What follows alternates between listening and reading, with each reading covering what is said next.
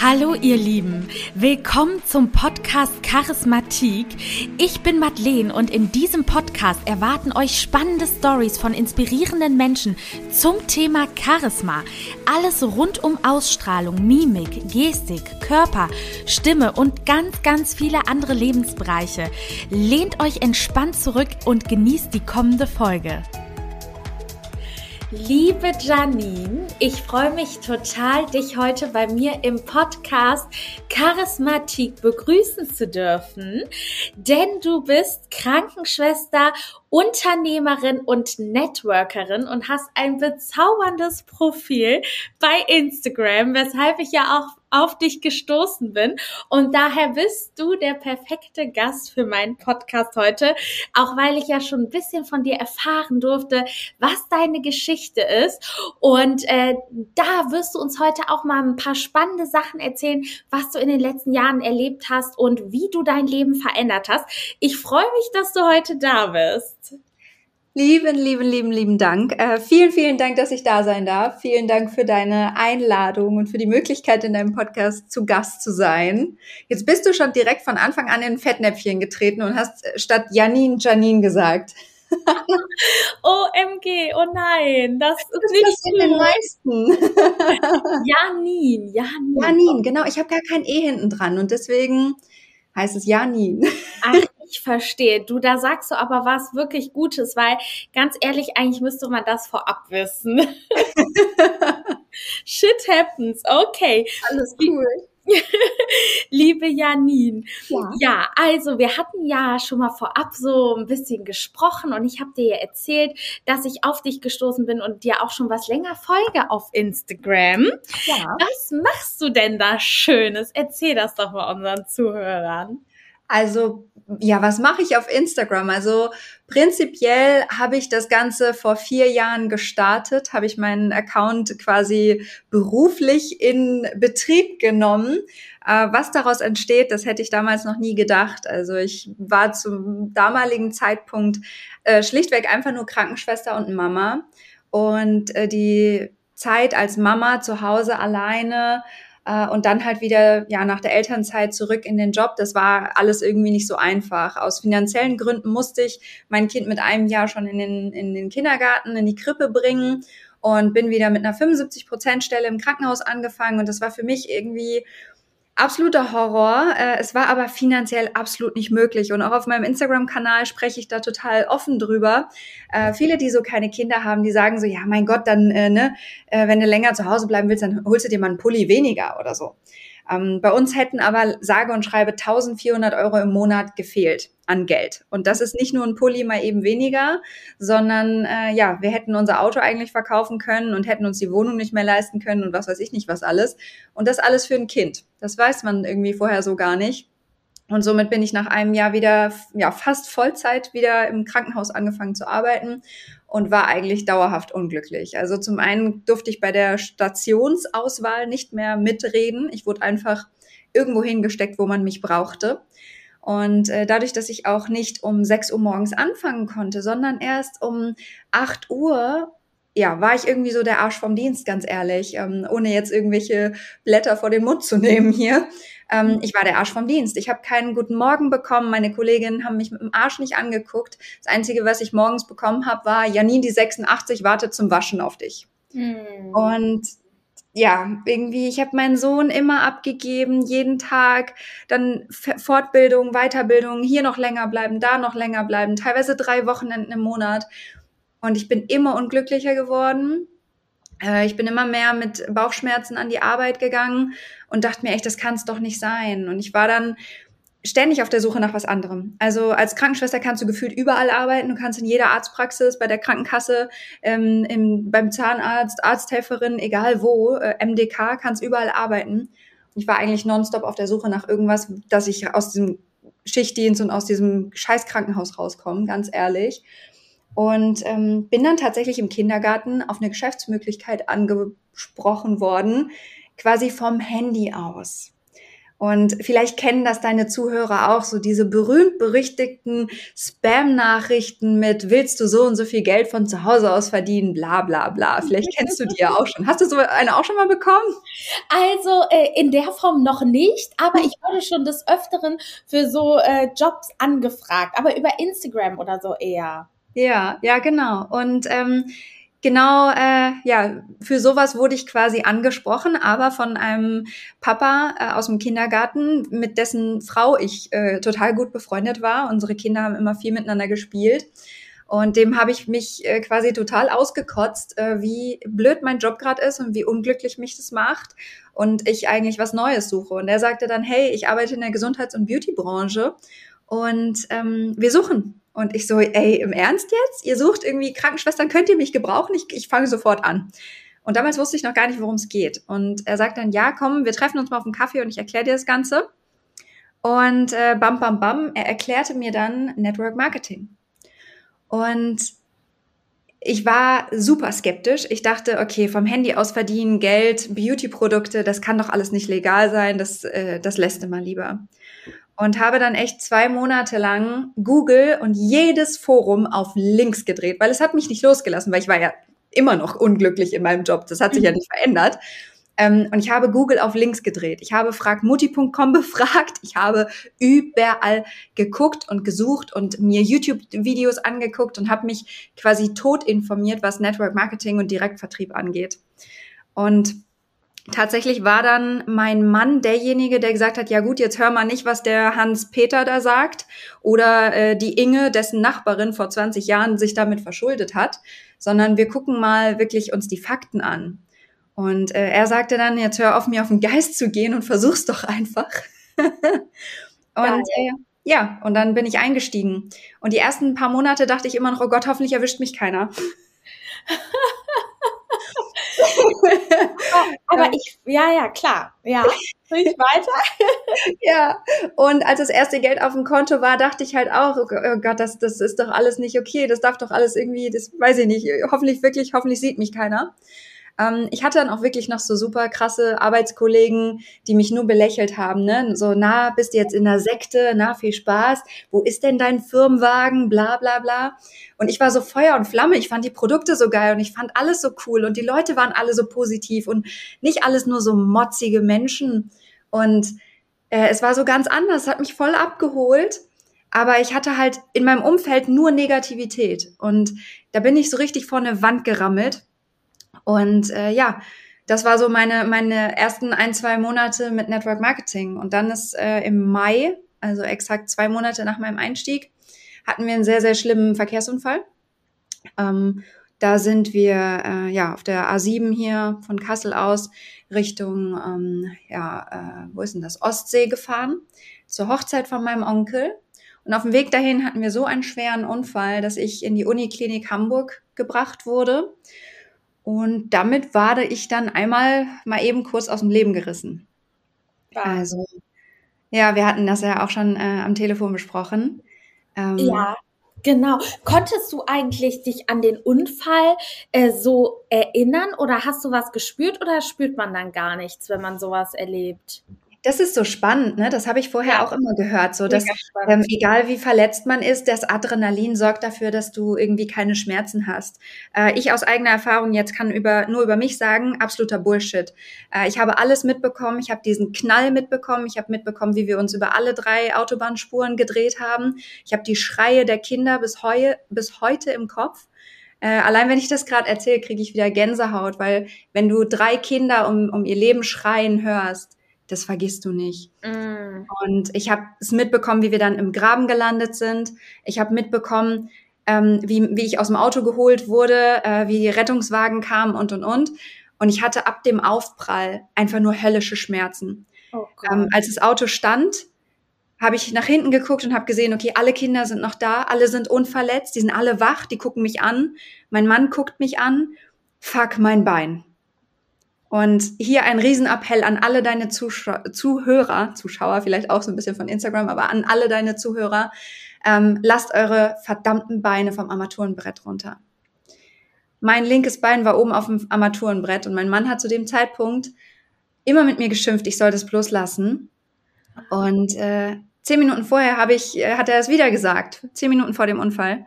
Und ich hatte mein linkes Bein auf dem Armaturenbrett. Und durch den Unfall ähm, konnte mich der Airbag nicht auffangen, sondern der Airbag ist unter meinem Bein aus, ausgelöst und hat mich wie ein Klappmesser zusammengeknotet. Nein. Und mein äh, Bein ist quasi mit 120 km/h durch die Windschutzscheibe und komplett zerfetzt. Ich musste mit 27 okay. Jahren komplett neu laufen lernen. Und ich hatte ab diesem Zusammenprall nur Schmerzen. Ich hatte so unglaubliche Schmerzen. Und ich hatte in meinem ganzen Leben noch nie so schlimme Schmerzen über Monate hinweg. Über Monate? Und ja, über Monate. Ich hatte, also ich lag ähm, einige Zeit auf der Intensivstation. Ich bin mehrfach operiert worden innerhalb von einer Woche. Ähm, ich äh, war mehrere Monate an Krücken und habe gut ein Jahr gebraucht, bis ich wieder laufen konnte. Ja. Also war das Bein quasi komplett gebrochen auch so? Ähm, ja, also es war quasi alles kaputt bis auf die Achillessehne. Also die ist oh, dran geblieben. und ansonsten, ähm, ja, alles voller Scherben, Schnittwunden, oh. ähm, etliche Knochenbrüche, Sehnen, äh, die Sprunggelenkskapsel ist gesprengt, der Fußknochen ist gebrochen oh gewesen.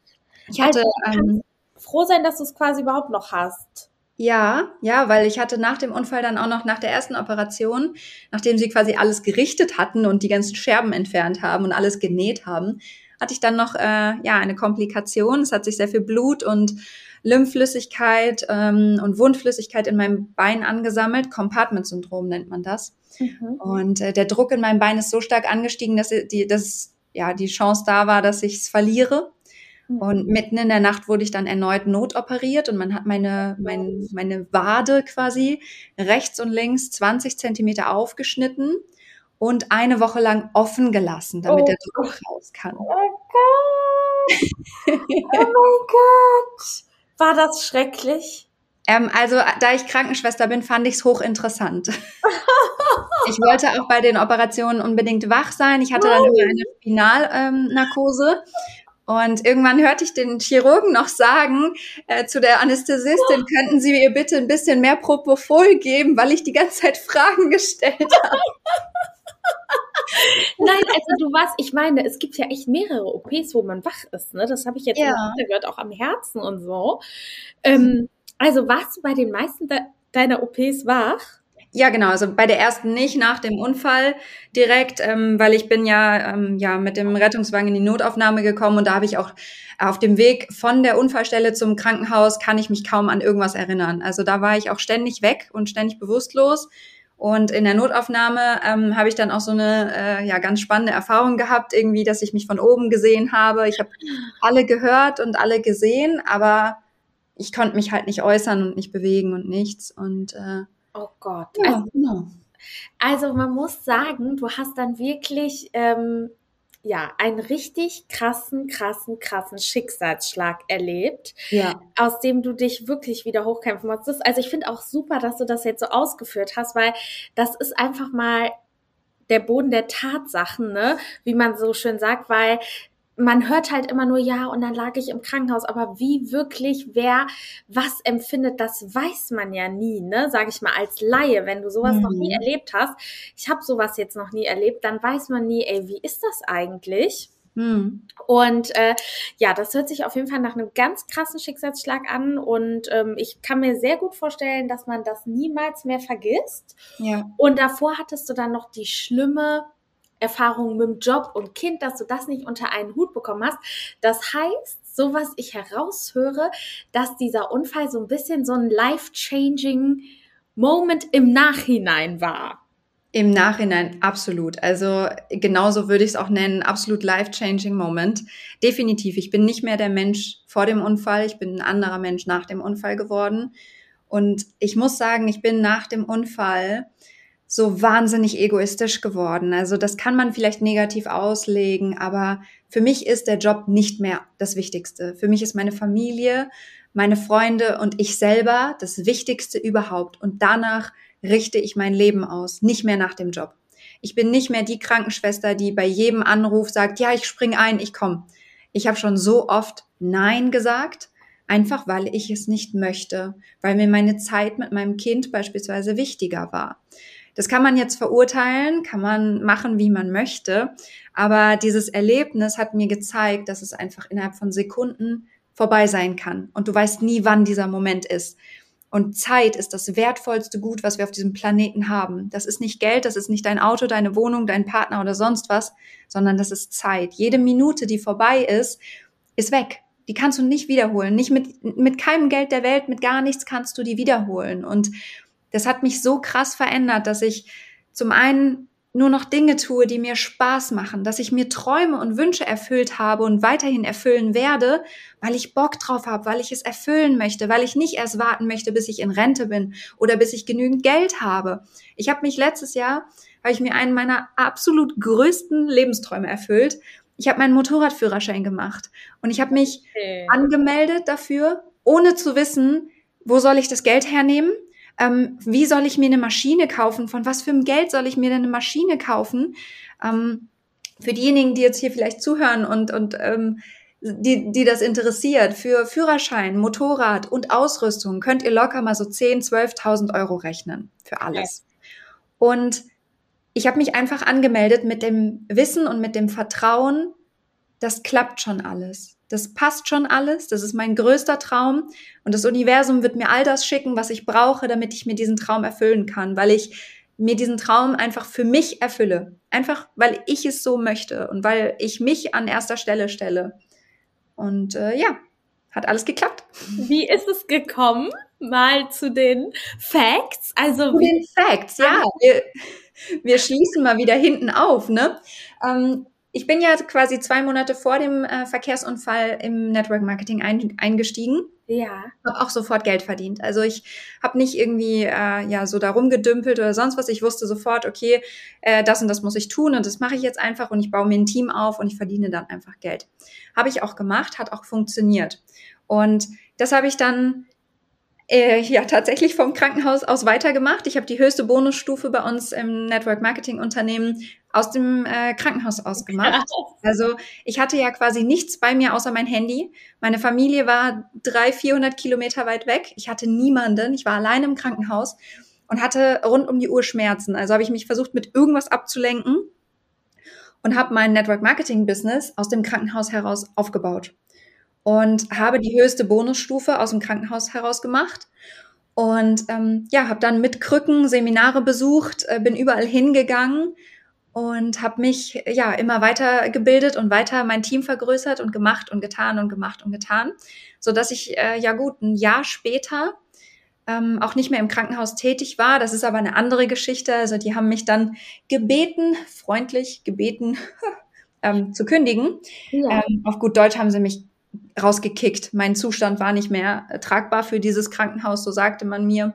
Ja. Und ähm, ich soll doch bitte kündigen. Und ich habe das dann damals gemacht, habe mir einen neuen Job gesucht und ähm, ja, habe quasi auf Mut gespielt. Also ich bin so ein bisschen ins Blaue gesprungen, denn ich habe von vornherein gesagt, ich arbeite keine Wochenenden und ich arbeite nur zwei Tage die Woche. Rein finanziell war das an diesem, an diesem Moment, an diesem Zeitpunkt noch gar nicht möglich mit meinem Network Marketing Unternehmen. Aber mhm. auch da war wieder mein Vertrauen so groß, dass ich dachte, okay, du musst jetzt quasi dir selber so ein bisschen die Pistole auf die Brust setzen. Du weißt, du kannst damit richtig geiles Geld zu Hause, von zu Hause aus verdienen. Und ja, mach einfach mal. Und ja, dann habe ich das gemacht und ich arbeite wirklich kein Wochenende. Ich arbeite wirklich zwei Tage die Woche. Und den Rest verdiene ich von zu Hause aus mit Network Marketing. Und ich arbeite mittlerweile zu 100 Prozent über Instagram und habe mir dadurch ein Leben aufgebaut, wovon andere, glaube ich, nur träumen. Also ich fahre mittlerweile den fünften Firmenwagen. Jedes Jahr kann ich mir ein neuen, neues Auto aussuchen, komplett frei nach meinen Wünschen, alles reinpacken, was ich möchte. Und ich war auf Reisen, wofür ich keinen Cent bezahlt habe. Ich habe so viele Menschen kennengelernt, die einfach wunder wundervoll sind. Ich habe etliche Events mitgemacht. Ich habe so viele Benefits. Ich habe ein iPad damals bei meiner Firma gewonnen.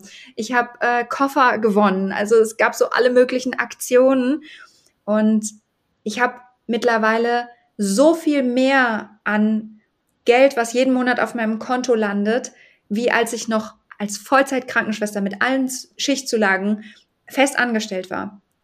Wirklich 40 Stunden Woche, jedes zweite Wochenende, Feiertage, Nachtschichten, Frühschichten, Spätschichten. Und ich habe viel, viel mehr jetzt raus, ohne dass ich das, ohne dass ich Vollzeit arbeite, von zu Hause aus. Ich kann bei meinem Kind sein. Wenn mein Kind morgens wach wird mit Halsschmerzen, dann bleibe ich zu Hause mit ihm.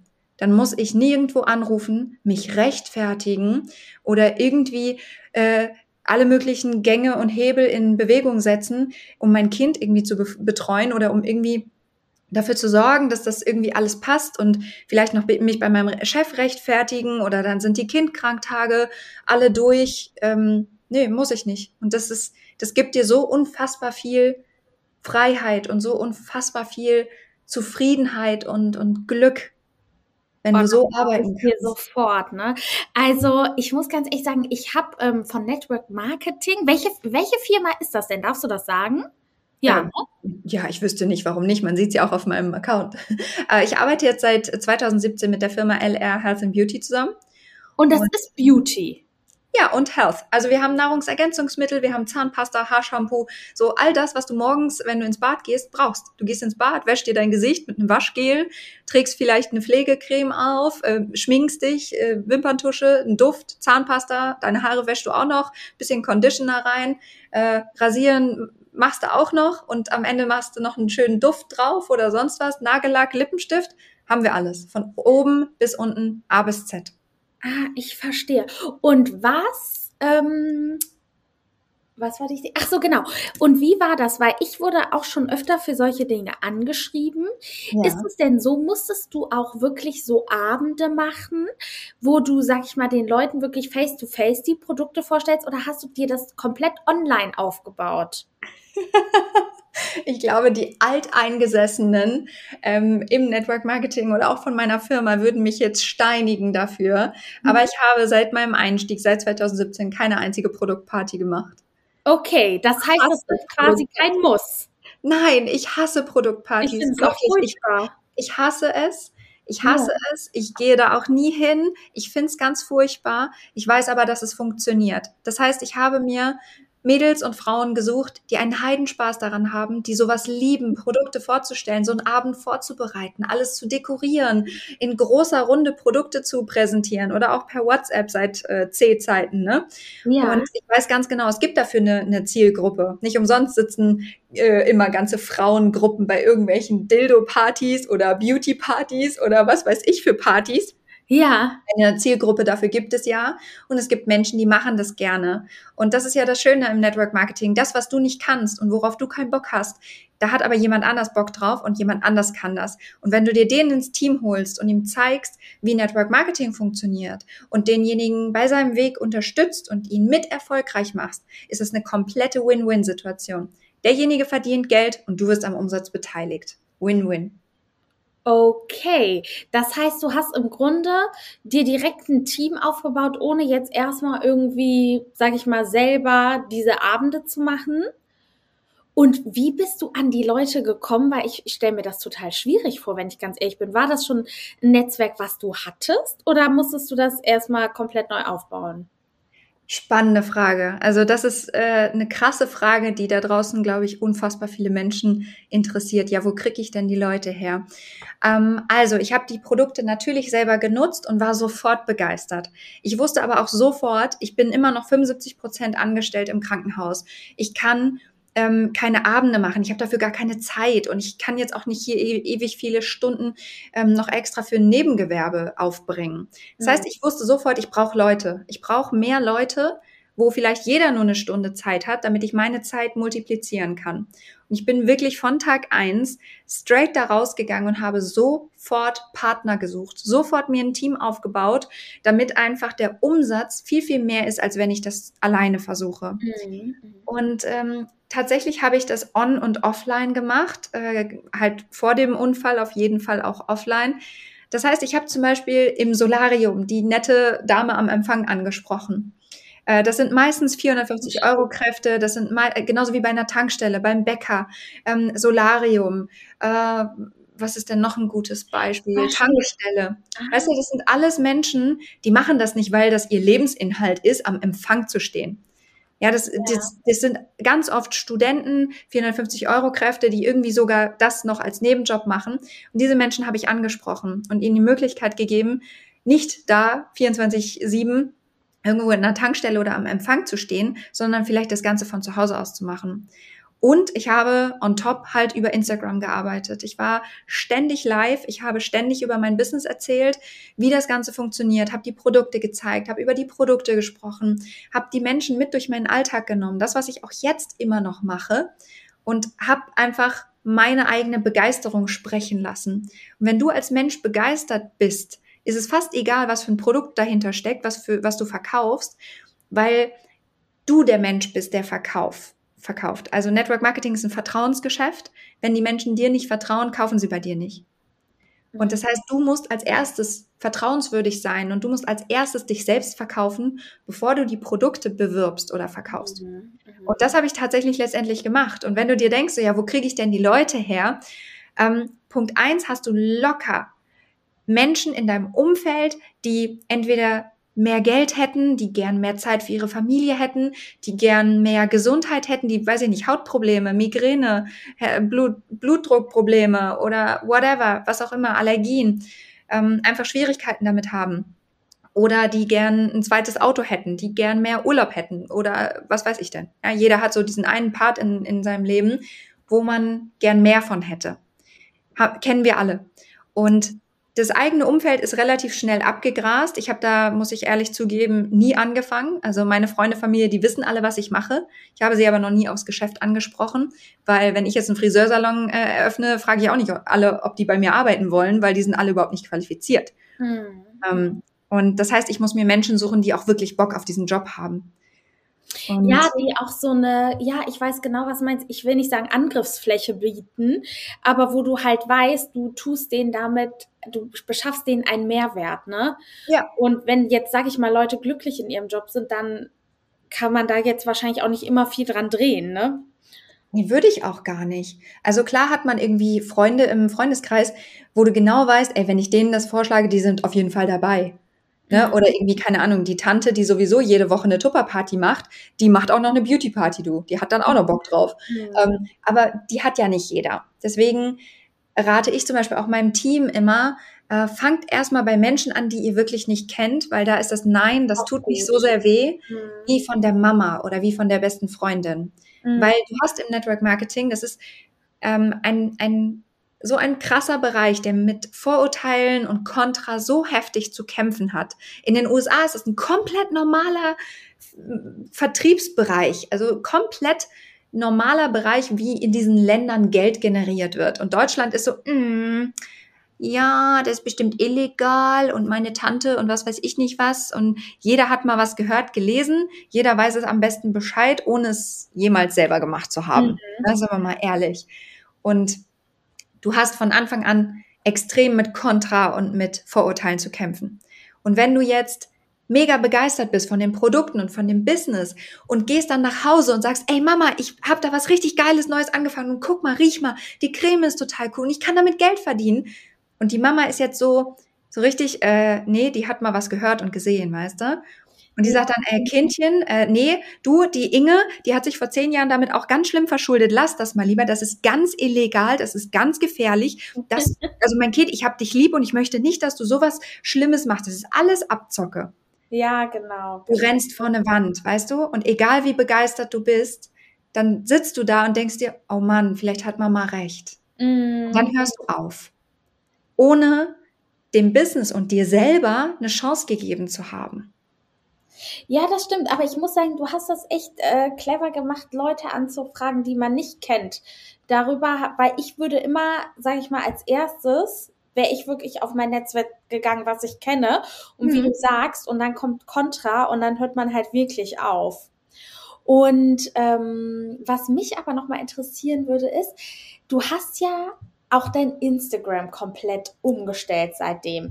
Kam mhm. das im Zusammenhang mit dem Network Marketing, dass dein Profil jetzt, sage ich mal, um es mal den Zuhörern bildlich äh, zu veranschaulichen, dein Profil ist farblich abgestimmt, du bist sehr aktiv, du postest inhaltlich interessante Dinge. So, du hast das ja schon, sage ich mal, da ist ja schon ein bisschen so eine Strategie hinter. Voll. Wie, wie, wie ist das? Kam das mit dem Network Marketing? Wie kam das? Und äh, ja. Also eigentlich habe ich damals mit Instagram einfach nur so angefangen und habe irgendwelche Bilder gepostet, ne? Ähm, und ich das auch mache.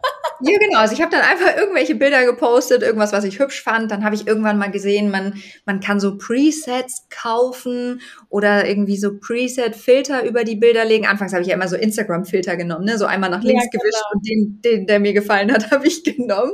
Genau, genau. Dann kam ich irgendwann auf diesen Trichter mit Lightroom und dann äh, habe ich angefangen, meinen Feed so äh, ein bisschen einheitlicher zu gestalten, einfach von den Fotos her. Und dann irgendwann ähm, habe ich einfach immer mehr Menschen gefolgt, die Instagram-Tipps teilen und sowas. Und da bin ich zum Beispiel auf die Kati Ursinus gestoßen. Und sie hat in einem Post angeboten, äh, ein Instagram-Account-Feedback zu geben, wenn man unter diesem äh, Post kommentiert. Und dann habe ich das gemacht und sie hat sich meinen Account angeguckt und war knallhart. Wirklich. Oh, die Kathi war knallhart. Die hat gesagt, ja, Janine, sind ja alles schöne Fotos. Sieht auch alles super toll aus, aber du bist ja eigentlich keine Bloggerin. Also eigentlich suchst du ja Kunden und Partner, aber auf deinem Account wird überhaupt nicht klar, was du tust. Niemand weiß so wirklich, was, was machst du jetzt? Was bietest du an? Was, was können die Leute bei dir bekommen? Was soll das hier eigentlich alles? Mhm. Knallhart. Ich war wie vor, wie vor, wie vor die Wand gelaufen. Echt? Ja. Ich dachte, oh Mann, shit. Und sagte, ja, in deiner Bio ist ja alles schön und gut, aber es sagt mir so gar nichts. Mhm. Und ich saß da am Telefon, ich habe fast angefangen zu heulen, dachte so, krass, okay, scheiße, sie hat recht. Mhm. mhm. Und dann dachte ich mir, okay, äh, das möchte ich aber ja nicht und habe sie dann für eine weitere Coaching-Session gebucht, dass sie mir hilft, ähm, äh, ja, ein Konzept für meinen Account zu bekommen und meine Bio zum Beispiel anzupassen und so ein bisschen an dem Ganzen zu arbeiten. Und das war eigentlich so der Startschuss unserer gemeinsamen Zusammenarbeit. Und äh, weil wir uns einfach menschlich total gut verstanden haben, war das dann ständig ein Hin und Her. Ich habe ihre Templates gekauft, habe meinen Feed komplett umgestaltet, habe ganz klar gemacht, was mache ich, was bekommst du bei mir, warum bist du hier, warum solltest du bei mir bleiben, welche Infos bekommst du hier, was hast du davon und wer bin ich eigentlich, also alles sehr auf den Punkt, sehr straight. Wenn du auf meinen Account kommst, du weißt, was ich mache, du weißt, wer ich bin, du weißt, was du bei mir bekommst. Und das innerhalb von wenigen Sekunden. Du musst nicht irgendwelche Blogbeiträge bei mir suchen oder sonst was. Du weißt es sofort. Und danach, daran habe ich einfach gearbeitet, über Monate hinweg, habe das mit Kati immer wieder optimiert. Ich habe ausnahmslos alle ihre Produkte. Und äh, ja, genau. Das ist eine ganz, und ganz wenn ich fragen darf, sage ich mal, wenn sich jetzt Leute dafür interessieren, ey, ich will mein Instagram-Profil gerne ausbauen und äh, schön gestalten, gibt es denn viele Coaches, würdest du sagen, die sowas anbieten? Und wenn ja, wie teuer ist das einfach mal so durchschnittlich, sage ich mal, dass man mal so einen Anhaltspunkt hat? 60 Minuten Besprechung. Womit kann man da rechnen? Boah, also das mit der Kati ist schon ziemlich, ziemlich lange her. Und ich habe damals weniger als 100 Euro bezahlt für, ich glaube, eine halbe Stunde oder eine Stunde Gespräch. Und das war einfach nur so ein Check-up. Also sie hat quasi einmal drüber geguckt, sie hat mir gesagt, was ich optimieren kann und das war's. Und dafür habe ich etwas weniger wie 100 Euro bezahlt. Da war aber auch Katis Account noch nicht so groß und ähm, meiner auch nicht. Und da war auch diese ganze Co Coaching-Szene noch nicht so groß. Ich habe das Gefühl, in den letzten Monaten sprießen Coaches aus, aus der Erde wie Gänseblümchen. Und du kannst kaum noch unterscheiden, wer ist denn jetzt wirklich gut und wer nicht. Mhm. Und ähm, brauche ich das und brauche ich das nicht. Und ähm, du kannst mittlerweile echt von 50 Euro bis 5000 Euro alles zahlen. Also was Instagram-Coaching angeht, ist echt heftig. Und war das dann auch so, dass wenn ihr die Umsetzung besprochen habt, dass du aber dann auch, sage ich mal, so ein Zeitlimit bekommen hast, wie beispielsweise, ey, ähm, bis zum nächsten Monat hast du das und das umgesetzt und dass ihr das wieder besprochen habt? Oder war das wirklich so, dass du darin total autark warst und das einfach ganz nach deinem Gefühl gemacht hast? Also tatsächlich habe ich sie nur für diese eine Stunde gebucht. Ach, du hattest und nur eine Stunde. Eine Stunde. Und da hat sie mir alle möglichen Tipps gegeben und dann habe ich selber ähm, umgesetzt. Ich habe dann einfach gemacht und ich habe mir noch unfassbar viel Wissen dazu angeeignet, weil Kathi hat irgendwann nicht mehr so eins zu eins Coachings gemacht und hat sich dann auch sehr auf Canva und Instagram Tipps konzentriert und ich habe mir ganz viel von ihr abgeschaut ich habe etliche YouTube-Tutorials, Podcasts, Bücher, Videos, Anleitungen. Ich habe mir alles reingezogen, was du dir irgendwie nur reinziehen kannst. Und dadurch, dass zwischen Kathi und mir so eine Freundschaft entstanden ist, haben wir auch immer mal hin und her telefoniert. Und da haben wir dann auch noch mal über Dinge gesprochen. Aber das war kein Coaching in dem Sinne, dass sie mich, dass ich sie gebucht habe oder irgendwie sowas. Also ich habe dann einfach eine ganz tolle Freundin und Mentorin bekommen, wie das der Zufall so wollte, die einfach mir immer mal wieder absolut geniale Impulse gegeben hat, um noch besser zu werden in dem, was ich tue. Okay, das klingt wirklich sehr nice.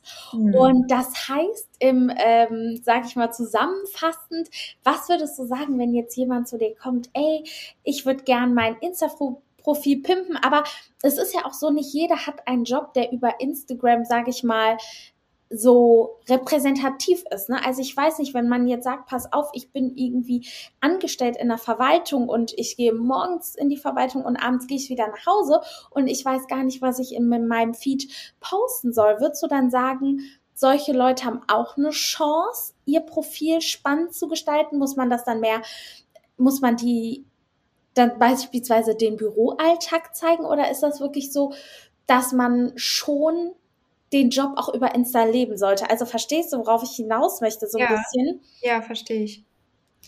Weil wir haben ja jetzt, sag ich mal, du ja jetzt auch, wenn man zu Hause ist, ne, man kann da irgendwas Schönes posten und man kann sich Zeit nehmen und eine Story machen. Ich, dadurch, dass ich jetzt, sag ich mal, in der Medienbranche tätig bin, ich kann das auch leichter jetzt machen. Aber mhm. wie ist das bei Leuten, die so einen ganz anderen Job haben? Und Instagram lebt halt natürlich auch viel davon, ne? Absolut, ja. Was würdest du sagen? Können die das auch, ihr Instagram-Profil schön aufbauen? Also ich würde sagen, vorab sollte man sich erstmal überlegen, was will ich denn überhaupt? Bin ich auf Instagram, um wirklich äh, Geld zu verdienen, Reichweite zu bekommen, Blogger-Account aufzubauen oder Kunden zu finden, Partner zu finden, mir mich selber zu branden, irgendwas. Was möchte ich denn eigentlich auf Instagram? Und wenn du einfach nur ein ganz normaler Arbeitnehmer bist und bist zufrieden mit deinem Job und nutzt Instagram eigentlich viel eher für deinen eigenen Konsum, dann musst du gar nichts. Dann kannst du machen, was du möchtest. Dann kannst du posten, wie du willst, dann brauchst du überhaupt nichts beachten, dann brauchst du auch keine Content-Strategie oder irgendwie eine aussagekräftige Bio. Dann kannst du es einfach als dein privates Fotoalbum nutzen und kreativ sein, dich vielleicht ein bisschen ausprobieren und einfach so ein bisschen in der App leben und so viel, wie es dir Spaß macht. Wenn du, wenn du aber ähm, ja, mit Instagram irgendwas erreichen möchtest, ob du jetzt kleine Kooperationen haben willst, ob du mehr Reichweite haben möchtest, du möchtest vielleicht gesehen werden, du möchtest vielleicht äh, einen Status haben, du möchtest Produkte verkaufen oder jetzt vielleicht auch, keine Ahnung, Empfehlungsmarketing, Network Marketing, du suchst Kunden, du bist ein kleiner Etsy-Shop oder, oder, oder. Also wenn du wirklich in irgendeiner Form ein Ziel hast auf Instagram, dann kannst du natürlich easy peasy dein Profil anpassen, dir eine Content-Strategie zurechtbauen und ähm, ja, posten und genau darauf aufbauen, was du erreichen möchtest, auf dein Ziel. Verstehe, okay. Das heißt also letztendlich, was, was würdest du sagen, wie viel postest du so oder äh, wie ist so, sagst du, ich mache dreimal die Woche was oder ich poste jeden Tag auf Instagram, was ist so zielführend oder ist das auch total individuell? Also pass auf, ich glaube, es ist super, super einfach, sich das mega leicht selbst zu erklären und auch umzusetzen. Wenn man einfach mal den Instagram-Algorithmus versteht, Instagram ist eine Foto- und Videoplattform, die lebt davon, dass die Nutzer diese Plattform nutzen. Diese Plattform nutzt du, indem du entweder Videos und Fotos postest oder sie dir ansiehst. Je länger, desto besser. Das heißt, du musst eigentlich nur dafür sorgen, dass die Menschen auf deinem Account so lange wie möglich deine Bilder angucken, deine Karussellposts durch, durchswipen, deine Story anschauen oder deine Postings angucken. Und da ist eigentlich super einfach, Activity is King. Bist, sendest du nicht, bist du quasi nicht da. Dann erkennt die Instagram-App nicht, dass du aktiv bist. Das ist wie wenn du in, in eine Halle gehst mit Menschen und du gehst raus, dann weißt du auch nicht, was geht da drin ab und die Menschen, die da drin sind, sehen dich auch nicht. Gehst du rein, sprichst mit den Menschen, stellst dich vielleicht auf die Bühne oder wie auch immer, dann, dann bist du da, dann bist du präsent. Und demnach, Activity is King. Ich bin jeden Tag in meiner Story aktiv. Wenn ich es mal nicht bin, ist nicht dramatisch. Mittlerweile gönne ich mir auch mal so Offline-Tage. Aber ich bin jeden Tag aktiv. Ich sende regelmäßig Reels. Ich ähm, poste regelmäßig.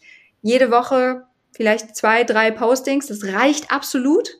Ich finde, momentan sind Reels viel, viel eher der absolute Reichweiten-Gamechanger. Und letztendlich ist es einfach nur wichtig, dass du aktiv bist. Wenn du einmal postest und die nächsten vier Wochen nicht, bist du nicht da dann bist du für die Instagram-App quasi nicht präsent. Genauso wenig für die Leute, die da drin sind. Instagram ist so schnelllebig. Social Media ist so schnelllebig. Ich meine, jeder von uns hat schon mal TikTok oder Instagram geöffnet und sich irgendwie Reels angeguckt und hat gedacht, okay, nur drei Stück noch oder fünf Minuten noch. Zack, waren zwei Stunden weg. Ja, da hast du. Weil man total darin versinkt. Und das ist ja das, was die App möchte. Die lebt ja davon. Damit verdient die ihr Geld mit den Nutzern. Und je länger du da drauf bist, desto eher bist du da und wirst gesehen und wirst auch anderen ausgespielt. Ja, da hast du vollkommen recht. Und ähm, also ich finde das jetzt selber, muss ich sagen, wirklich total spannend, weil ich habe hm. mein Instagram ja auch noch nicht so ausgebaut, haben wir auch drüber gesprochen. Ja. Und du bietest ja auch das Instagram-Coaching an, was so eine Content-Strategie beinhaltet. Das möchte ich hier nochmal sagen. Das ist doch richtig, oder?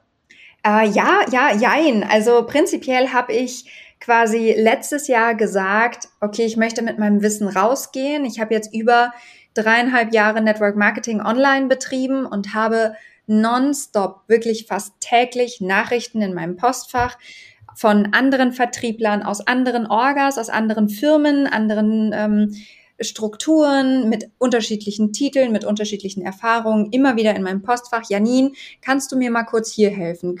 Was muss denn in meiner Bio stehen? Janin hier, Janin da, ich brauche Hilfe hier, ich brauche Hilfe da.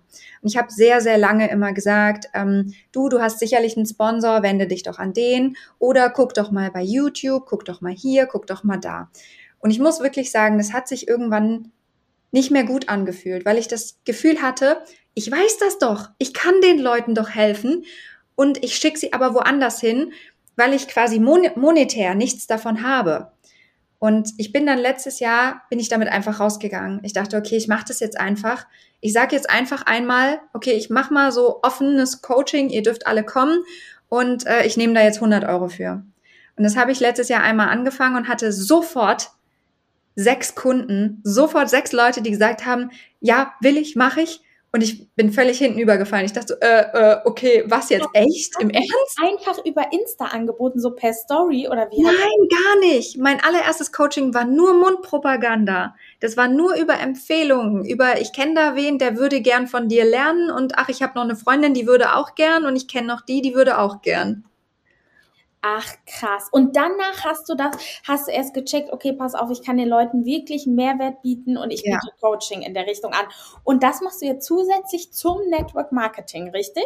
Ja, ja, genau. Also tatsächlich war das der Startschuss in eine weitere Einnahmequelle, die mich dermaßen erfüllt. Das kann man sich gar nicht vorstellen. Ich hatte diese, diese Zooms mit denen und diese Coaching Sessions und ich habe denen ein Workbook kreiert und ich ich saß da dran bis nachts sonst was am Laptop und habe gearbeitet und ich war mit voller Begeisterung dabei. Also ich habe überhaupt nicht mal dran gedacht, Netflix anzumachen, weil es mir so einen Spaß gemacht hat, ja. diesen Menschen weiterzuhelfen und mein Wissen endlich zu teilen und damit rauszugehen. Ich bin da so drin aufgegangen, ich habe so geblüht, dass ich dachte, ne, das musst du jetzt weitermachen. Mhm. Und ich habe mal ein YouTube-Video gesehen von ähm, einem Blogger-Pärchen, die über Einkommensströme gesprochen haben und wie viele sie haben und warum das Sinn macht, viele zu haben und und und. Und ich habe alles, was die erzählt haben, was die an Einkommensströme haben, zu 80 Prozent, 70, 80 Prozent dachte ich, ey, das kannst du auch. Und. Geld ist nicht alles, absolut nicht. Aber Geld löst viele Probleme und Geld lässt dich durchaus sicherer werden und entspannter werden. Ich meine, jeder von uns kennt das sicherlich und deine Hörer kennen das sicherlich auch. Wenn du dreimal überlegen musst, ob du dir jetzt dies oder jenes holen kannst oder ob der Urlaub für 2000 Euro drin ist oder doch lieber für 1,5 oder ob ähm, du jetzt mit einer Freundin spontan ein Wochenende wegfahren kannst oder vielleicht nicht. Und gerade wenn du Kinder hast, dann ist das ist Geld irgendwie immer ein Thema. Und ich komme jetzt nicht aus einer reichen Familie. Meine Mutter war alleinerziehend, hat Vollzeit gearbeitet und trotzdem hatten wir nie Geld. Und ich habe das allererste Mal Original Milchschnitte und Original Cornflakes gegessen und gekauft, als ich erwachsen war, weil dafür nie Geld da war. Also ich habe genau dieses Lebensgefühl mitbekommen, immer, wir haben kein Geld, wir haben kein Geld. Und ich kann dir sagen, wenn, wenn du genug da hast, dass du nicht drüber nachdenkst, ob du dir die Schuhe jetzt kaufst oder nicht, oder ob du deinem Kind jetzt den Lutscher kaufst oder nicht, oder ob du jetzt in Urlaub fährst oder das teurere oder das bisschen günstigere Hotel nimmst, das lässt dich entspannter werden und das macht viele Probleme kleiner. Und Geldprobleme machen krank, das ist bewiesen, da gibt es viele, viele Studien zu. Und verschiedene Einnahmequellen machen einfach Sinn, weil wenn eine ausfällt, wenn ich jetzt, habe ich ja gemerkt, als Krankenschwester, ich war plötzlich fast ein Jahr lang krankgeschrieben. Nach sechs Wochen hast du keine Lohnfortzahlung mehr, dann bekommst du Krankengeld. Krankengeld ist nicht 100 Prozent von deinem Netto. Dann fällt plötzlich Geld weg. Also habe ich angefangen mit Network Marketing. Dann hast du zwei Einnahmequellen. Und wenn jetzt hier und da wieder was wegbricht, also es gibt dir einfach mehr Sicherheit, mehr und mehr ein, ein, ja, Einnahmequellen zu haben. Und dann habe ich das gemerkt mit dem Coaching und habe einfach Vollgas gegeben. Und seit letztem Jahr coache ich andere Networker für Instagram, ja. Und das klingt wirklich alles, also ich bin da auch ein totaler Fan von, von äh, vielen verschiedenen Einnahmequellen. Ich bin selber noch nicht an dem Punkt, äh, wobei ich baue es mir gerade auf. Ja. aber, ähm, aber bin trotzdem noch nicht äh, hundertprozentig so an dem Punkt. Mhm. Aber äh, mich würde mal interessieren, weil das klingt ja, sag ich mal, wenn man so darüber erzählt, ne, dann denkt man, wow, wow, wow, ist ja wirklich so, ne? Klar, du, du hattest deinen Changing Moment und deine drei, mhm. vier Jahre äh, davor mit dem Kind, wo du gedacht hast, boah, es ist alles scheiße und ich weiß nicht, wie ich es machen soll. Mhm. Und dann der schlimme Unfall und der Kampf zurück. Aber wie war das denn? Wie ist das denn dann so? Sag ich mal auch mit den Gewerbescheinen, mit diesen ganzen, mit der Selbstständigkeit war das alles so easy to handle, weil du bist ja auch noch Krankenschwester. Ja. Acht Tage im Monat, wenn ich das richtig ja. verstanden habe. Genau. Und ist das auf selbstständiger Basis oder ist das angestellt? Ich bin ganz normal fest angestellt als Krankenschwester. Und wie geht das dann mit dem Gewerbeschein? Du bist dann quasi im Grunde einfach, äh, du hast dann einfach einen für, du bist keine Kleinunternehmerin dann mehr. Also nein, nicht mehr. ich habe aber als Kleinunternehmerin natürlich angefangen. Also ähm, als ich mit Network Marketing angefangen habe, äh, habe ich quasi erstmal gar nichts gemacht. Ich wollte erstmal gucken, ähm, wie läuft das Ganze so an und habe dann rückwirkend einen Gewerbeschein äh, beantragt mit Kleinunternehmerregelung. Also es gibt ja aber nicht nur rückwirkend. Ah, okay. Ja, das geht. Genau. Das heißt, du hast erst mit Network Marketing angefangen und den dann nach erst erstellen lassen, als die ersten Einnahmen kamen. Genau, ja. Also 450 Euro darfst du ja sowieso dazu verdienen. Und ähm, ich habe dann erstmal geguckt, okay, kommt da überhaupt Geld? Ist das ja, überhaupt was für mich? Äh, gefällt mir das überhaupt? Und habe dann den Gewerbeschein ähm, ja erstellen lassen und auch den dann rückwirkend eintragen lassen. Und da habe ich dann äh, ziemlich lange einfach äh, auf Kleinunternehmerregelungen gearbeitet, ja. Bis mein Steuerberater sagte so, Janin, jetzt verdienst du ein bisschen zu viel, jetzt wirst du umsatzsteuerpflichtig, jetzt kriegt das Finanzamt noch mehr Geld von dir. genau, genau, das ist es nämlich immer. Ich kenne das ja auch, ich bin ja auch angestellt und dann mit dem Modeln selbstständig. Mhm. Und äh, das ist auch immer, deshalb äh, interessiert mich sowas immer sehr, weil das, finde ich, immer alles super tricky ist. Ja. Und ähm, und gerade wenn man da noch im Bereich, sag ich mal, dann hast du noch das Coaching angefangen und da würde mich mhm. auch mal mhm. interessieren, du hast ja im Grunde keine Coaching-Ausbildung in dem Bereich gemacht, mhm. aber bist ja so krass erfolgreich in deiner Selbstständigkeit, dass du das weiter vermitteln kannst. Das heißt, Coach ist ja kein zertifizierter Beruf, aber jeder kann sich so nennen und das ist auch alles völlig in Ordnung, wenn man das so macht, oder? Tatsächlich, ja. Ja, tatsächlich ja. Ähm, bis heute hat mich noch niemand nach irgendeiner Zertifizierung gefragt. Und äh, ganz ehrlich, es gibt so viele Menschen da draußen mit einer, mit einer abgeschlossenen Berufsausbildung. Das heißt aber noch lange nicht, dass die gut in ihrem Job sind. Mhm. Du glaubst gar nicht, wie viele Krankenschwester ich kenne und kennengelernt habe in meiner Ausbildung und in meinen ganzen Jahren, als ich berufstätig war, Vollzeit, wo ich mir dachte, ey, du gehörst lieber in eine Metzgerei, ganz ehrlich, als dass du mit Menschen arbeitest. Ich habe so schlimme Sachen gesehen. Und nur weil du eine Berufsausbildung oder ein Zertifikat, ein Examen hast, heißt das noch lange nicht, dass du gut in einer Sache bist. Ja, der Begriff Coach ist nicht geschützt. Ich würde mich auch lieber anders nennen, aber irgendwie weiß ich noch nicht so genau, was ich eigentlich bin. Mhm. weil letztendlich schule und coache ich ja sehr wohl. Und äh, natürlich kannst du mit einem Gewerbeschein dein Wissen weitergeben. Ganz normal auf Rechnung kannst du natürlich in irgendeiner Form äh, ja anderen Menschen helfen und andere Menschen unterstützen. Und genau das mache ich, ja. Das ist total spannend, weil wie du sagst, weil das gerade, glaube ich, auch so für die Zuhörer, also gerade auch durch Corona, durch dieses Ganze, ich habe dann auch immer mehr von Network Marketing mitbekommen, weil gerade halt in der Krise, ne, alle waren zu Hause, jeder viele sind arbeitslos geworden. Man hat versucht, sich ein zweites Standbein aufzubauen. Deshalb hake ich da jetzt auch so nach, weil ich glaube, dass das halt sowieso, sage ich mal, das Konzept des New Work, ne, also wirklich zwischen Angestelltsein und Selbstständigkeit, also dass quasi die Arbeitgeber nicht mehr nur in ihrem konservativen Leitfaden oder in ihren konservativen Strukturen hängen, sondern uns jungen Menschen auch immer mehr entgegenkommen. Und ich finde, das merkt man schon. Und äh, das versteht man ja dann auch unter New Work. Und deshalb finde ich es so spannend, weil das ist ja eine Sache, jeder, der irgendwo, sage ich mal, Fachwissen hat oder in sich in irgendwas besonders gut auskennt, der könnte das ja theoretisch als Coach oder sich als Coach aufbauen. Und das finde ich halt total spannend. Und finde ich, ist wirklich eine schöne Möglichkeit, dass wenn man auch sagt, pass auf, ich habe irgendwie ein bisschen einen tristen Arbeitsalltag um sich den Arbeitsalltag auch nochmal spannender zu gestalten. Ja, absolut. Also letztendlich, du hast ja auch keine äh, Berufsausbildung als Model. Ne? Also du, nee. ar du arbeitest ja auch einfach als Model, weil es dir Spaß macht und äh, du schreibst eine Rechnung und lässt dich dafür bezahlen. Genauso wie ein Influencer keine Berufsausbildung und Studium als Influencer hat, sondern einfach ja das, was er eigentlich tagtäglich auf Instagram teilt, äh, ja anderen Marken und Firmen zur Verfügung stellt und sich selber als Werbeplakat quasi jetzt plump gesagt zur Verfügung stellt und darauf eine Rechnung ausstellt. Mhm. Und ja. Wir hatten es ja auch schon am Telefon, wo du sagtest, boah, Janine, da muss man ja voll der Profi sein, bestimmt, wo ich gesagt habe, ey, totaler Bullshit. Solange du etwas besser kannst wie jemand anderes und solange du ähm, jemand anderem etwas beibringen kannst, natürlich kannst du dein Wissen teilen. Und natürlich musst du nicht der Oberprofi, Profi, Profi sein, überhaupt nicht, sondern es reicht doch auch, wenn du es einfach etwas besser kannst wie andere. Also es gibt doch auch Kochkurse und ich glaube nicht, dass bei einem Kochkurs immer ein Fünf-Sterne-Koch dasteht, der der oberste Profi auf der Welt ist, um dir beizubringen, wie du Nudeln mit Bolognese-Soße machst. Mhm. So, das sind auch ganz oft einfach nur normale ausgebildete Köche oder Menschen, die einfach gut kochen können und ein Fachwissen sich angeeignet haben und dann einen Kochkurs geben. Töpferkurse, Modelkurse. Also es gibt doch so viel.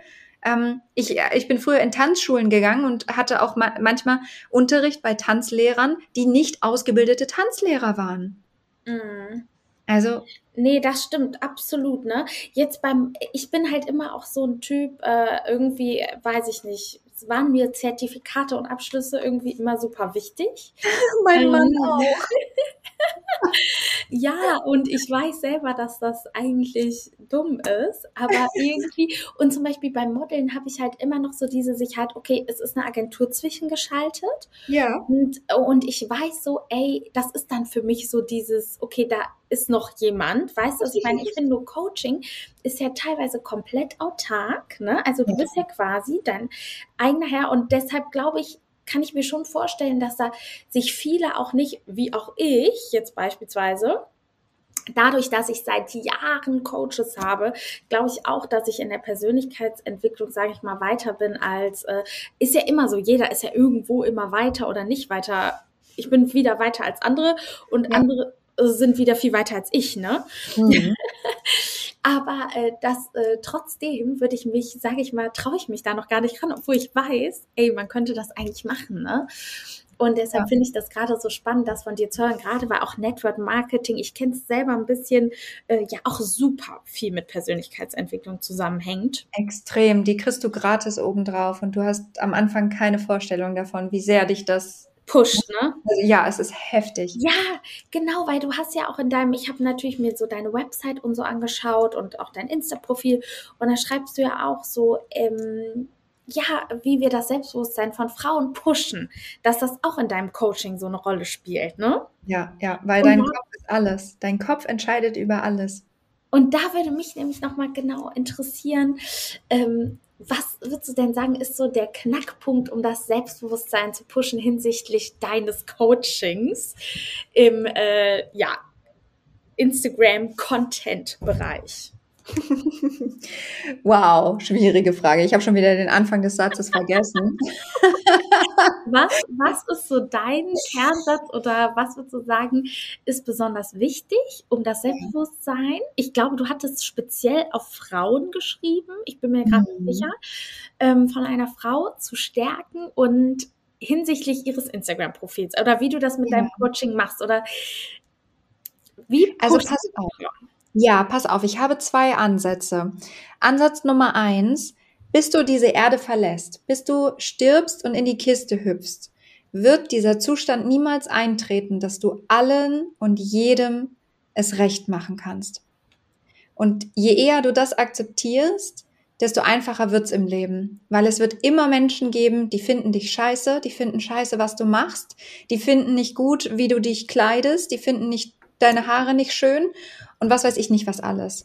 Dieses von allen gemocht werden, dieses People-Pleasing, dieses, ah, aber was denken die anderen, das ist sowas von scheißegal. Wenn du einmal mit 120 kmh äh, einen schweren Autounfall hast, glaub mir, dann ist dir sowas von scheißegal, was Inge oder deine Arbeitskollegin oder die Freundin von was weiß ich nicht was wem über deine, über deinen Job, über dein Aussehen, über dein Auto oder sonst was sagt. Weil niemand dieser Menschen lebt dein Leben, niemand dieser Menschen zahlt deine Miete oder zahlt deine Rechnung. Das bist nur du. Und du alleine entscheidest darüber, wie du deine Rechnung bezahlst und wie du dein Leben lebst und wie du deine Kinder erziehst und was du ähm, aus dir machst. Das wird immer auf Gegenwehr stoßen, egal was du tust. Irgendjemand redet immer, irgendjemandem passt deine Nase immer nicht. Also je eher man sich das bewusst macht, desto besser. Und der nächste Ansatz, was meiner Meinung nach gerade im Network Marketing und auch im, im, im, Empfehlungsmarketing und generell, wenn du in irgendeiner Form verkaufst über Instagram, einfach wahnsinnig hilfreich ist, äh, freunde dich an mit dem Verkaufsprozess. Also mit diesem Verkaufen. Viele haben immer so negative Glaubenssätze, was das Verkaufen angeht. Ja, verkaufen kann ich nicht. Ich will niemandem was andrehen. Ich, ich, die, die Produkte sind bestimmt zu teuer und ich will auch nicht ständig Produkte in die Kamera halten und ja, ich traue mich gar nicht irgendwie sowas zu machen und ich will das nicht und verkaufen ist eklig und verkaufen ist blöd und bla bla bla. Äh, Real Talk eBay, Amazon, Zalando würde allen, alles nicht so gut laufen und wären keine Milliarden und Millionen Konzerne, wenn Verkaufen wirklich so scheiße wäre. Und wenn die Menschen da draußen wirklich so überhaupt nicht gerne einkaufen oder shoppen. Und je eher man sich selber damit anfreundet, ja, ich verkaufe Produkte, ich empfehle sie nicht nur, weil auf Empfehlungen, äh, darauf verdienst du kein Geld. Die Leute müssen kaufen. Nur, äh, nur eine Empfehlung ist einfach nur heiße Luft. Wenn, der, wenn derjenige, dem du etwas empfohlen hast, dann nicht kauft, dann verdient die Firma auch kein, kein Geld und kann dir auch kein Geld oder Provision auszahlen. Also freunde dich an mit diesem Verkaufen. Und ja, es ist geil zu verkaufen. Und verkauf dich selber, verkauf dein Business, verkauf, verkauf deine Produkte und sei stolz darauf. Geh da raus und sag, ja, die Welt braucht mich, die Welt braucht meine Produkte, die Welt shoppt gerne, die Leute da draußen lieben äh, Beauty-Produkte oder was weiß ich nicht was. Nicht umsonst funktionieren doch diese ganzen Influencer-Firmen äh, und Influencer-Marketing-Kampagnen so gut. Also etliche Influencer und Insta Instagram-Marken wären niemals so groß ohne diese ganzen Menschen, die äh, die Produkte in ihre Kamera halten. Boah, du hast richtig, ja, ich, also ich höre dir gespannt zu. du hast total recht. Also ich habe auch viele äh, negative Glaubenssätze, glaube ich, über das Verkaufen. Und ich muss das auch mal herausstellen. Ich hatte schon mal einen Networker in meinem Podcast. Ja. Und darüber habe ich noch nie wirklich mit keinem Menschen gesprochen über Glaubenssätze des Verkaufens und du hast vollkommen recht, weil das Ding ist, selbst wenn du keine Produkte verkaufst, verkaufst du dich selbst. Ja. Und selbst dahingehend, und da, da kannst du, du kannst dich auch selbst verkaufen im Krankenschwesternberuf, aber es ist so dieses, wir verkaufen uns halt oft unter Wert, ne? Oder wir verkaufen uns oft so, ähm, ja, das habe ich nicht verdient, aber so unbewusst. Wir verkaufen hm. uns, man verkauft sich ja immer, man verkauft sich beim Arbeitgeber, man verkauft ja. sich im Dating, man verkauft sich bei Freunden und ganz, ganz oft finde ich persönlich, vielleicht mache ich es auch falsch, ordnet man sich halt auch unter. Ja, aber das ist ein Problem bei sich selbst. Bitte? Das ist so ein Problem bei sich selbst. Ja, total. Total. Ja. Und deswegen finde ich halt, dieses Verkaufen kann man ähm, auf so viele Dinge adaptieren. Ne? Wenn es halt keine Produkte sind, dann sind es, äh, es ist vielleicht auch einfach dein Profil. So wie will ich bei den Menschen wirken? Wie will ich ankommen? Wie will eine Story wirken? Also so, man macht ja so vieles so unbedacht, ne? Hm. Also deshalb sehr, sehr spannend. Und wir kommen ja leider auch schon zum Abschluss, beziehungsweise eigentlich wollten wir es sogar kürzer machen. Aber deswegen, liebe Janine, äh, du hast ganz, ganz, ganz, ganz äh, wertvollen Content geliefert und ich danke dir sehr für deine Ausführlichkeit und deine Ehrlichkeit und ähm, Authentizität, weil es ist nicht jeder immer bereit, darüber über die persönliche Geschichte zu sprechen. Und deshalb, ich liebe das. Ich liebe diesen Real Talk und ich finde gerade aus den persönlichen Geschichten kann man am meisten mitnehmen, weil ja. das zeigt einfach immer, ähm, also bei mir war es ja auch einfach genau, wirklich genau so, dieses im Arbeitstrott unglücklich Schicksalsschlag Sachen geändert. Das ist so oft. Und mhm. es ist einfach nur so komisch, dass immer was passieren muss, bis dass man es checkt. Und äh, genau dafür ist halt dieser Podcast so, es muss ja nicht immer bei allen Menschen erst was passieren, bis einmal die Lampen angehen und man denkt, hu, vielleicht ähm, hat man nicht so lange zu leben und vielleicht sollte ich einfach jeden Tag glücklich sein, wenn ich zur Arbeit gehe, ne? Mhm. Und äh, ich glaube halt immer, wenn man mit dem Thema Tod und Zeit und wie kurz das Leben ist, konfrontiert wird, kriegt man so eine Erleuchtung. Aber wir sind jetzt da, um die Erleuchtung auf jeden Fall vorab zu geben und äh, einfach was aus sich zu machen. Ich versuche das nochmal so ein bisschen zusammenzufassen, zu schauen, wie werde ich glücklich im Job, nach Alternativen zu suchen, vielleicht sich neben, selbst wenn man fest angestellt ist, sich neben dem Job etwas aufzubauen, mehrere Einkommensströme zu generieren und dadurch natürlich auch viel selbstbewusster zu werden, weil man an Abhängigkeit verliert. Ne? Das ist es halt auch. Die Corona-Krise hat es ja komplett gezeigt, wie abhängig man ist, wenn man bei einem Arbeitgeber ist. Ja, voll. Und der schickt dich in Kurzarbeit und von heute auf morgen verdienst du weniger Geld. Deine ja. Miete bleibt aber gleich, deine, Ein deine Ausgaben, deine Rechnung bleibt doch alles gleich und dann stehst du da. Und ich bin sowieso mittlerweile der Meinung, deshalb bin ich auch froh, dass ich mir mittlerweile auch eine Website gemacht habe und sowas, dass halt alles auch in den nächsten Jahren darum geht, sich selber zu vermarkten, egal in welchem kleinen Pupsunternehmen du bist. Ich glaube, es ist so wichtig, dass du eine Personenmarke bist. Ja, und dass ja. die Leute wissen, ey, wen, wen, mit wem spreche ich denn da eigentlich? Weil so viel digital ist, ne?